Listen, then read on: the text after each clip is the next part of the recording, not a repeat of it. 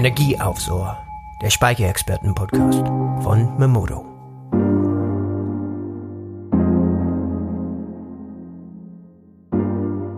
Willkommen zu einer neuen Folge des Memodo Speicherexperten Podcast. Heute gibt es wieder Energie aufs Ohr. Mein Name ist Lena Wörter und ich bin eigentlich im Auftragsmanagement bei Memodo tätig. Einmal im Monat jedoch zieht es mich vors Mikrofon. Ich stelle euch in unserem Podcast die neuesten News, Erfahrungen und Trends der Solarbranche vor. Legen wir los.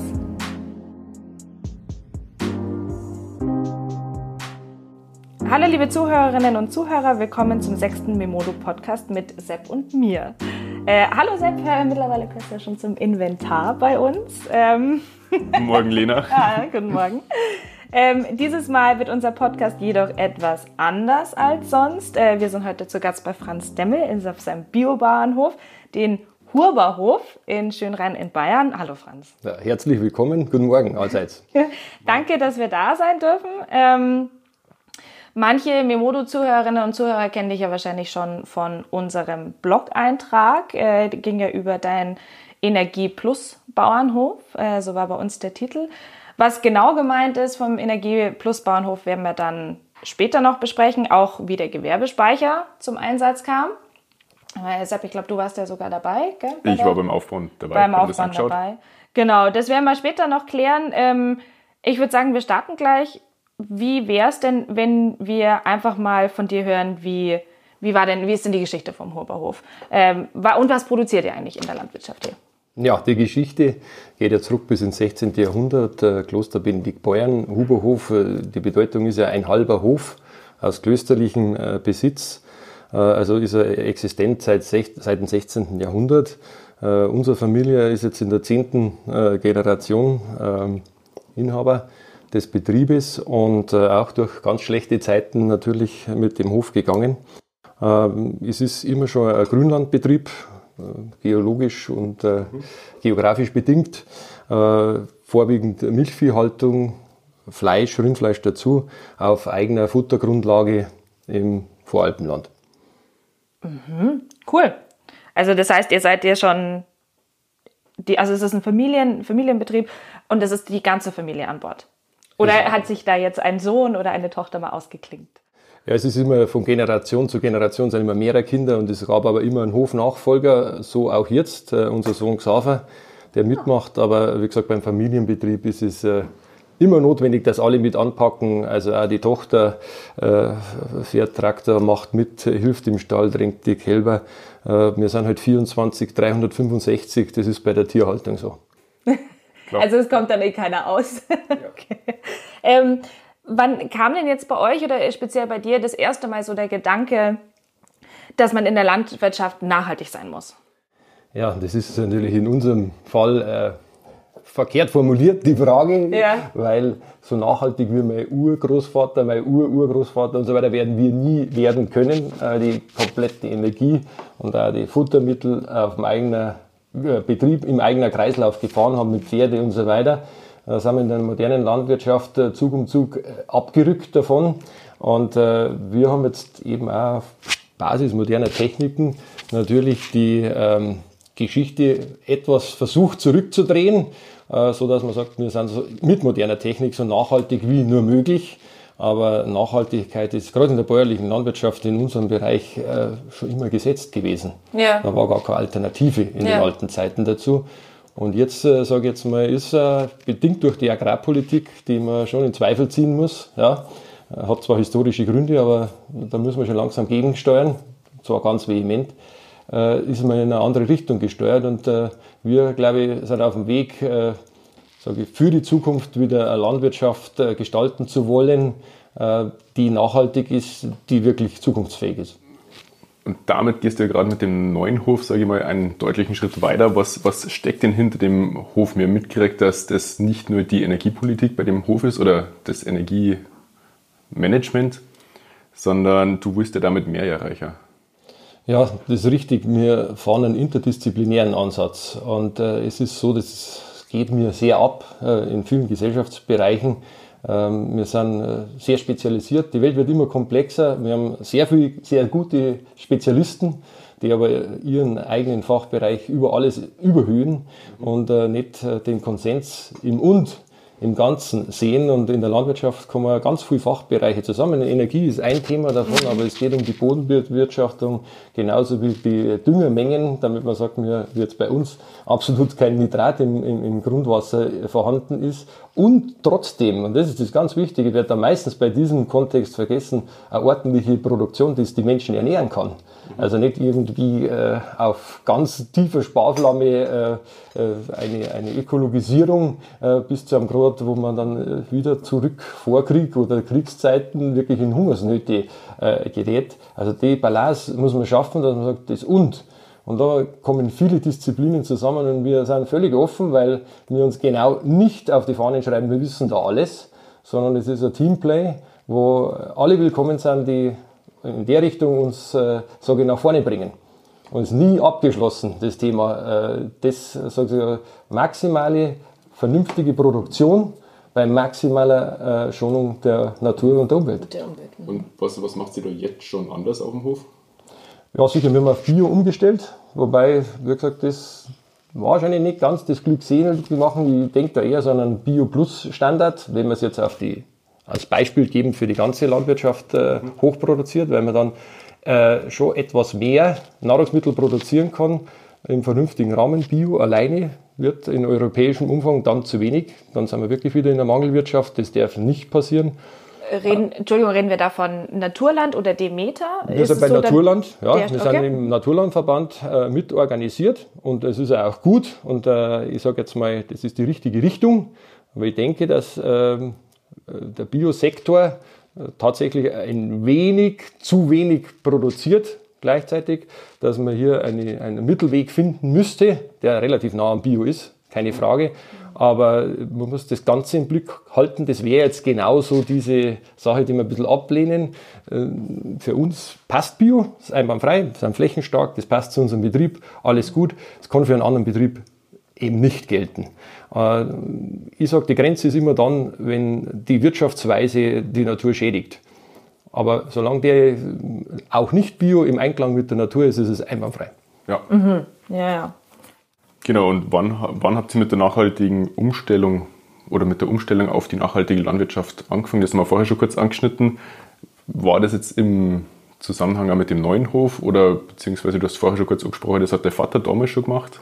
dass ja. er wieder den Schritt zurückgeht? Ist richtig. Also bei uns ist noch nie intensiv, also völlig intensiv produziert worden. Zu keinem Zeitpunkt. Also von den Urgroßvätern, da war es ja dann gar nicht möglich, äh, über den ja. Vater, über den Großvater. Es war immer in Balance mit der vorhandenen Fläche. Die Futtergrundlage äh, für die Tiere war immer die eigene. Also arrondiert in der Nähe des Betriebes alles geerntet und den Mist wieder oder die Gülle wieder aufgebracht. Das hat sich bei uns in dem Sinn von der Bewirtschaftung her wenig geändert. Das ist bei uns, äh, sage ich mal, noch eine Spur mehr, was sich dem Biostandard äh, unterworfen hat, noch mehr darauf geachtet, noch mehr dokumentiert, äh, den einen oder anderen Blühstreifen mit angelegt, wo man sagt, äh, wir fördern auch bewusst dann Insekten ähm, und natürlich versucht jetzt, das ist jetzt momentan auf dem Weg, circa 50 Prozent des Diesels einzusparen für die Arbeitsmaschinen und die Geräte, die jetzt schon elektrisch betreibbar sind. Du äh, warst oder du, du bist in der Politik tätig? Äh, noch ganz leicht. Ich war 18 Jahre in der Kommunalpolitik tätig. Ja. Okay. Ähm, hat das zum Beispiel auch eine Verbindung ähm, mit der nachhaltigen Landwirtschaft? Hast du da Parallelen gehabt oder muss man das wirklich komplett trennen voneinander? Überhaupt nicht. Das war eigentlich mein Ziel, äh, sage jetzt die letzten 18 Jahre, gerade in der Kommunalpolitik verschiedene Sachen anzuschieben. Aber wie gesagt, bin, da bin ich reichlich desillusioniert, weil äh, Politik machen bei uns die Medien.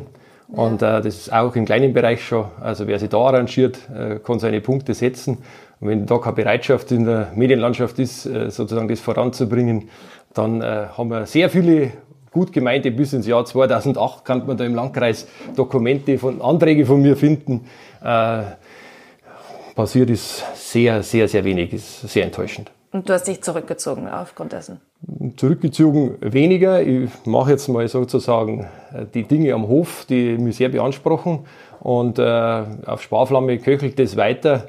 Und äh, wer weiß, was die Zukunft bringt, mhm. äh, kann man durchaus wieder vorstellen, mich zu engagieren. Aber es muss dann auch Sinn machen und äh, wir brauchen, sage jetzt mal, auch eine Basis, ähm, dass man nicht äh, ein reines Frustprogramm fährt.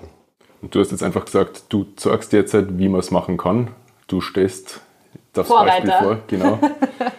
um dann nochmal, äh, um jetzt vielleicht mal über die Energiepolitik auf dem Hof zu reden. Äh, was hast du da genau gemacht? Was, was hast du da alles umgestellt? Ähm, wir haben ja mitgekriegt, da ist ja auch die TU mit dem Spiel. Was sind da deine Ziele? Ja, also dieses äh, Punkt, äh, unser Hof ist ja ein Mahnmal, nennen Sie immer weil äh, betriebswirtschaftlich wir äh, natürlich das aus der Landwirtschaft nicht darstellen könnten. Das ist jetzt Agrarpolitik in Reinkultur, das ist bewusst so, dass man die Preise wirklich niedrig halten will. Und äh, ein Landwirt, den kann man keinen Vorwurf machen, wenn er so etwas nicht umstellt. Er, er kann es nicht machen. Also bei uns äh, sind durch das Ingenieurbüro, das ich nebenbei betreibe, die Mittel da, dass man sagt, wir gehen da nach vorne investieren. Äh, das ist einem Landwirt, der jetzt Milchviehhaltung, Biobetriebe was macht, nicht möglich aus der, aus der betriebswirtschaftlichen Geschichte. Deshalb sage ich, ist ein Mahnmal, würde man das mit politischen, agrarpolitischen Rahmenbedingungen schaffen, könnte das jeder Betrieb machen und wir hätten enorme Energieeinsparungen und wir hätten auch, was die Ökologie betrifft, enorme Fortschritte. Aber da ja. bohren wir jetzt ein ganz dickes Brett, sind wir sofort in Europa. Was wir jetzt konkret mit der Universität äh, München, mit der TU und mit der Hochschule Weinstefan umgesetzt haben, ist Energiemanagementsystem für einen Betrieb, sodass also die solaren Gewinne, die wir mit der PV-Anlage haben, äh, am Hof maximal eingesetzt werden. Bei unseren großen Dachflächen bleibt noch viel übrig, deshalb Energie Plus Standard. Und das Herzstück ist unser Energiespeicher, der Intillion Energiespeicher, der letztendlich dafür sorgt, dass wir jetzt in den Sommermonaten sowieso völlig autark fahren.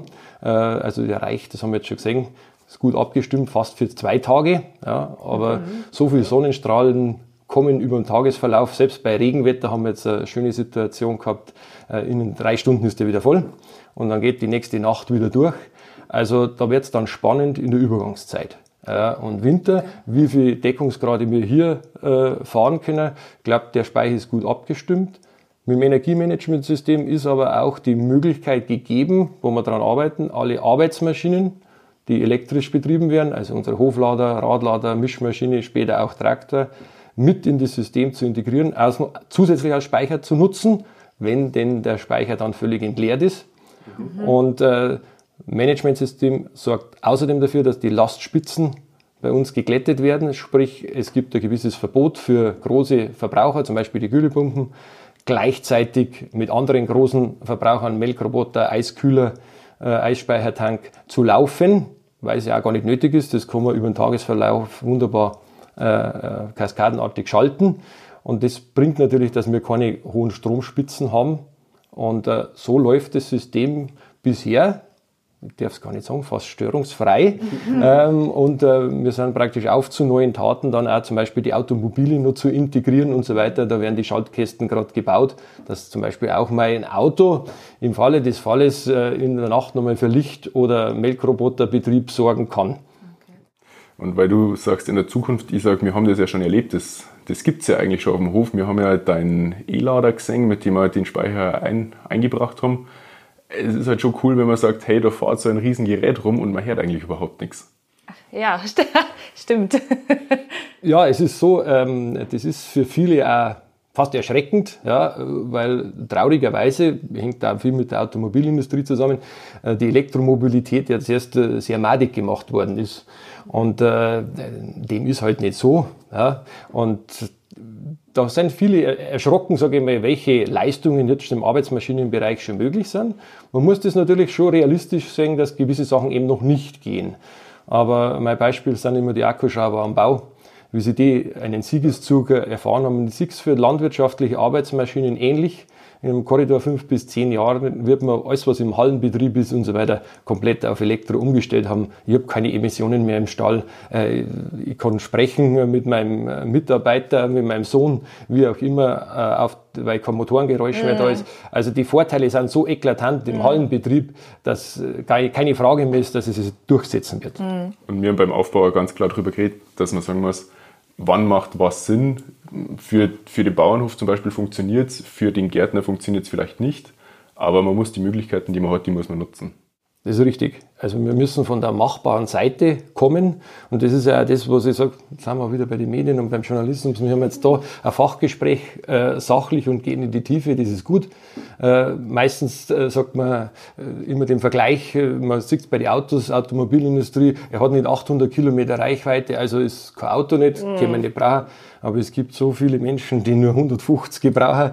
Ähm, also können wir wahrscheinlich 50 Prozent verwenden. Und das ist Landwirtschaft und Gartenbau ein schöner Vergleich.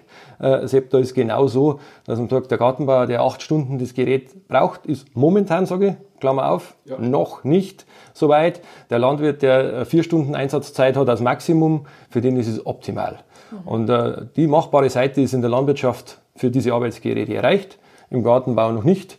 Äh, wird wahrscheinlich auch kommen und auch noch nicht für jeden Leistungsbereich, aber wir sollten uns auf das konzentrieren, das machbar ist und das dann auch tun nicht über Visionen sprechen, die wir halt noch nicht können. Hm, okay. Was würdest du denn sagen, was wären jetzt die größten Hürden, ähm, um für diese Umstellung zu sorgen, beziehungsweise was war bei euch zum Beispiel, was war bei euch eine Hürde? Letztendlich ist es natürlich immer der Wille, ja, mhm. aber die größte Hürde ist äh, der finanzielle Teil. Ja. Es ist ganz klar, ähm, wir sind da idealistisch unterwegs, äh, wenngleich, sage ich mir, recht knapp am betriebswirtschaftlichen dran sein. Das möchte ich jetzt schon unterstreichen.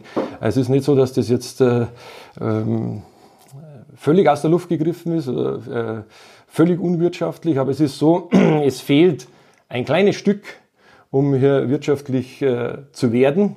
Und äh, das haben wir als Idealismus dazu geschossen. Ähm, hier, sage ich jetzt mal, ist aber die Politik zum Beispiel gefragt, dieses kleine Delta aufzuheben. Ja, idealerweise wäre es, sage ich mal, im Produktionspreis von Nahrungsmitteln oder eben auch durch äh, Bezuschussung von dem KW-Speicher, weil äh, hier wäre ja sogar Netzdienlichkeit im Schwarm. Wir sind da auch politisch relativ sehr enttäuscht, weil wir bis zur Staatsregierung äh, mit der Universität gegangen sind. Und leider, leider ist äh, nichts Wesentliches vorangegangen, dass die Universität hier stark unterstützt werden. Wir sind noch dran, wir hoffen, die auch durch Beispielsgabe zu überzeugen. Wir sind noch ganz hoffnungsfroh. Aber hier wäre praktisch im Schwarm, man stellt sich 10.000 Betriebe vor, mit dieser Ausstattung die könnten tatsächlich abrufbare 2500 Megawatt bringen. Ja. Ja, das wären zwei Großkraftwerke. äh, einfach mal eine Stunde ersetzen. Und, und äh, äh, natürlich, äh, die Schaltzeiten wären jetzt ein bis drei Sekunden. Also genau das, was wir eigentlich bräuchten und kaskadenartig äh, schaltbar. Also hier sehe ich auch nochmal ganz große Zukunft für die Geschichte. Und äh, hoffe, hoffe, hoffe inständig, dass auch im politischen Bereich dann das unterstützt wird, dass wir etliche Protobetriebe auf den Weg bringen, auch mit Ansteuerung vom Netzbetreiber und dann tatsächlich diese Schritte in die Zukunft gehen können. Ja. Ein bisschen andere Frage, ähm, eher ideologische vielleicht. Was bedeutet es für dich, autark zu sein? Ja, das bin ich auch fast emotionslos. Ähm, es ist schön, es ist ein, ein gutes Gefühl zum sagen, ähm, wir haben es gezeigt, äh, obwohl jeder gesagt hat, es geht nicht. Ähm, aber es ist so, äh, wir werden, ich sehe es nicht so, dass Autarkie äh, das Nonplusultra ist. Äh, das Und ist entscheidend. Wir brauchen den Netzbetreiber, wir brauchen Kraftwerke genauso. Das ist eine Koexistenz, die sie finden muss.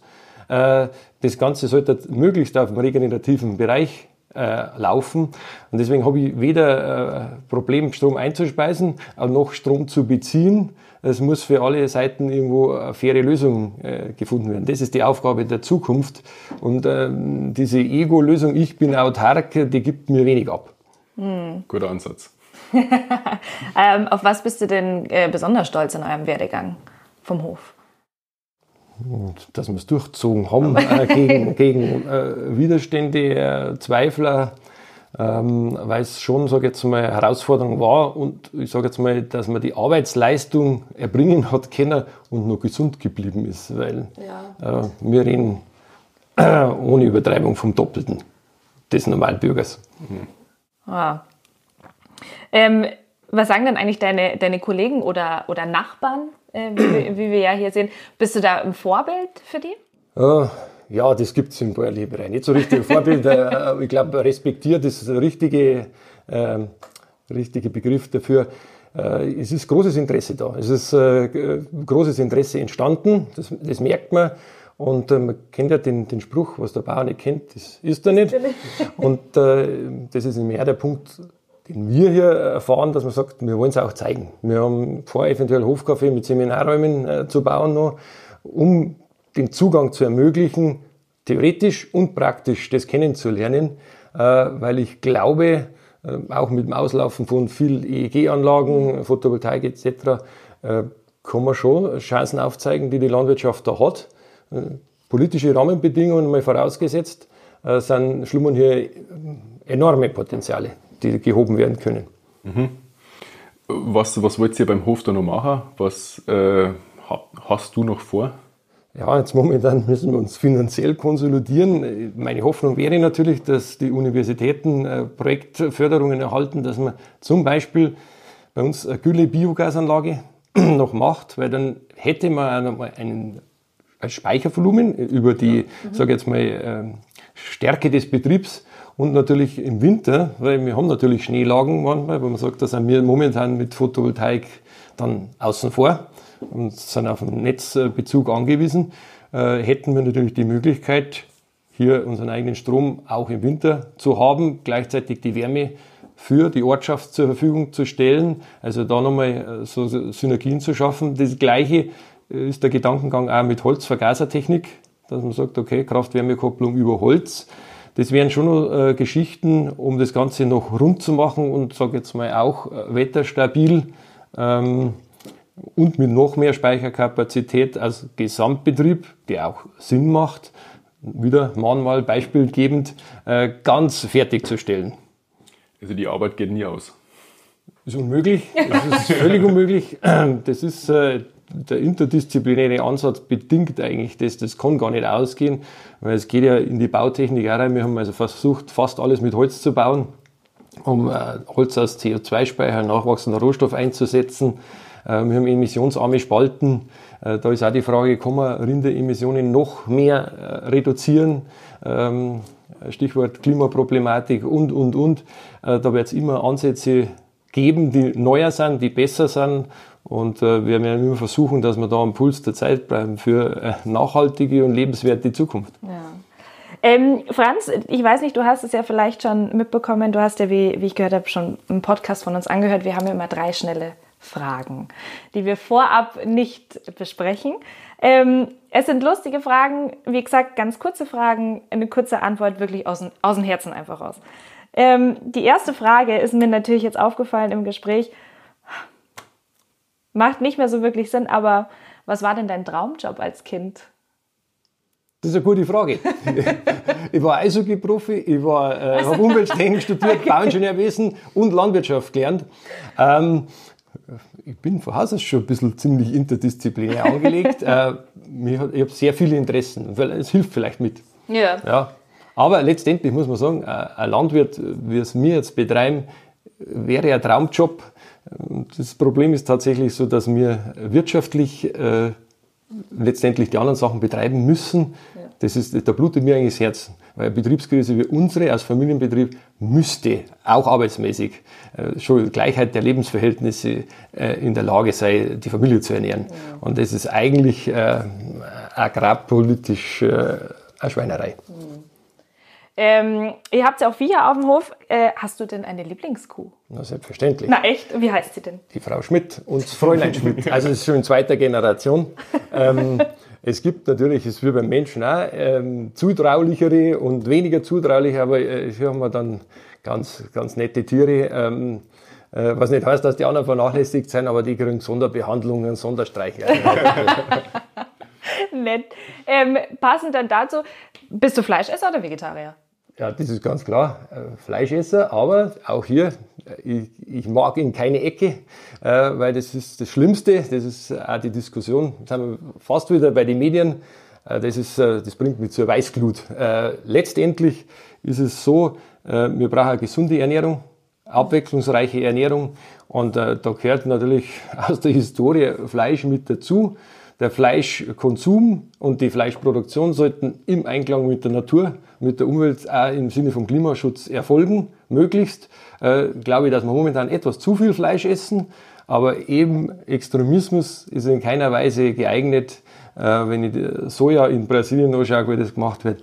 Es ist einfach nicht in Ordnung. Wir brauchen regionale Produkte. Da können wir auch nicht überall das Gleiche machen. Alpenvorland, mhm. wir werden keinen großen Getreidebau kriegen. Es geht ja. nicht. Also wir wären 60 Prozent der, der Flächen sind nicht ackerfähig, global. Ja. Es ist die Frage, stellt sich eigentlich gar nicht. Wie wir die Menschen ernähren müssen, dann müssen wir mit Fleisch essen, äh, aber vorsichtig und müssen auch nutzen, wo wir, wo wir Pflanzen nutzen können. Also wenn man das aufdröselt, das wird dann länger dauern, dann, dann gibt es die Frage für mich eigentlich gar nicht. Sondern wir sind alles Esser und als solcher sollten wir schauen und sollten schauen, dass wir das Ganze in Balance mit der Natur machen. Mhm. Mhm. Eine Frage noch zum Schluss. Äh, was wünschst du dir von deinen Kollegen, vielleicht deutschlandweit betrachtet, von den Landwirten? Äh, was ist deine Hoffnung?